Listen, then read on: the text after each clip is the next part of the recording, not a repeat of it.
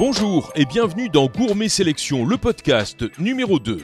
Gros plan à l'occasion de l'édition 2021 sur la présence de l'Italie du Sud au salon Gourmet Sélection. Nous recevrons dans quelques minutes Anna Maria Patelli, la directrice adjointe de l'ICE, l'agence italienne pour le commerce extérieur. La Belgique, l'Allemagne, l'Espagne, la Grèce, le Liban, le Portugal et le Royaume-Uni étaient présents lors de la récente édition de Gourmet Sélection. Mais parmi les pays étrangers, c'est l'Italie qui était la mieux représentée, avec près d'une quarantaine de producteurs et d'exploitants. Et parmi les produits italiens particulièrement remarqués cette année, deux ont été primés par le jury des Best-of. Dans la catégorie huile et vinaigre, best-of pour l'huile d'olive IGP Puglia, produite par Olio Guglielmi, déjà sacrée à New York en 2018 et 2019, ou à Berlin en 2020. C'est une entreprise familiale qui produit de l'huile d'olive extra vierge depuis 1954, une exploitation qui s'étend sur plus de 200 hectares et compte 70 000 oliviers dans les Pouilles. Leur bouteille se distingue aussi, dans les épiceries fines, par la feuille cuivrée qui la recouvre pour protéger la précieuse huile de la lumière.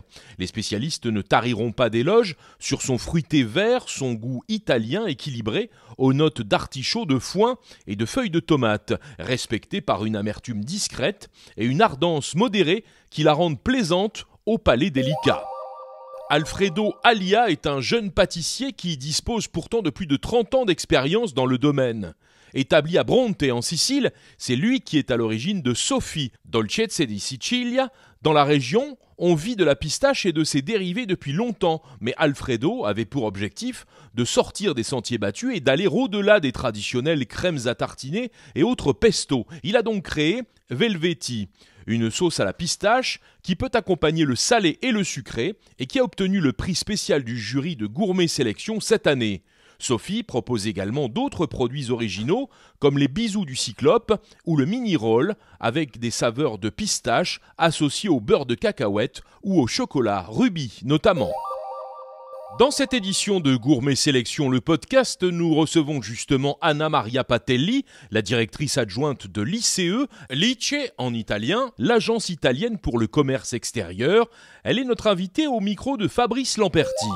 Madame Patelli, vous représentez l'ICE à Gourmet Sélection. Euh, pour ceux qui ne vous connaissent pas, pouvez-vous expliquer ce qu'est l'ICE Oui, bien sûr. Bonjour. L'Agence pour la promotion à, à l'extérieur et l'internationalisation des entreprises italiennes est l'organisme gouvernemental italien chargé du soutien et de l'accompagnement des entreprises dans leur développement économique et commercial à l'exportation. Il assure aussi la promotion et l'attractivité des investissements étrangers en Italie. Doté d'une structure dynamique et proactive et d'un réseau étendu d'agences à l'international, l'ICE Agence met en œuvre des activités d'information, d'assistance, de conseils, de promotion et de formation auprès des petites et moyennes entreprises italiennes.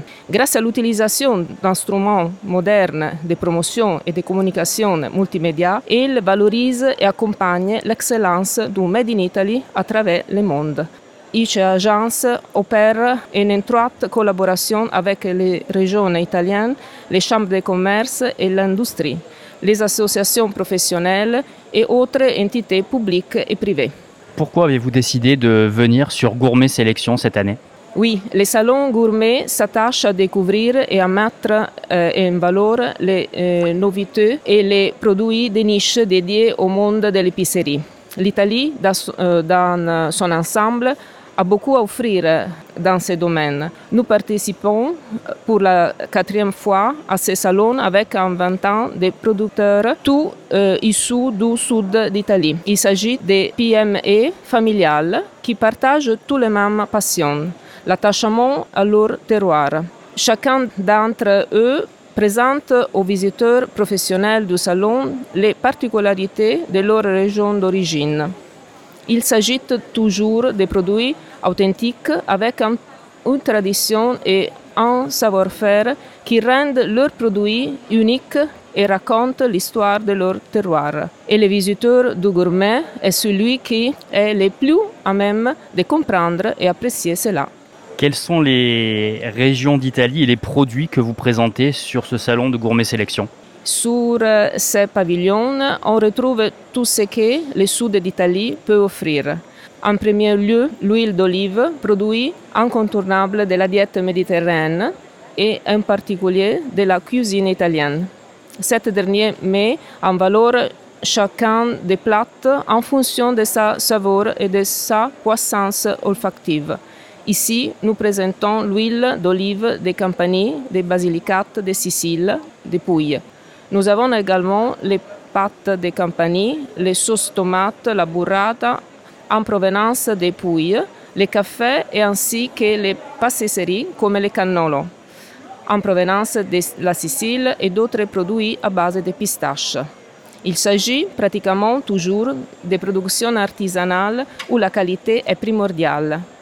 Cette dernière a également été reconnue par la jury du Best of Gourmet qui a primé deux producteurs de notre pavillon officiel, l'huile d'olive de Olio Guglielmi et la crème de pistache de Sophie Dolcezze di Sicilia, qui a reçu le prix spécial du jury.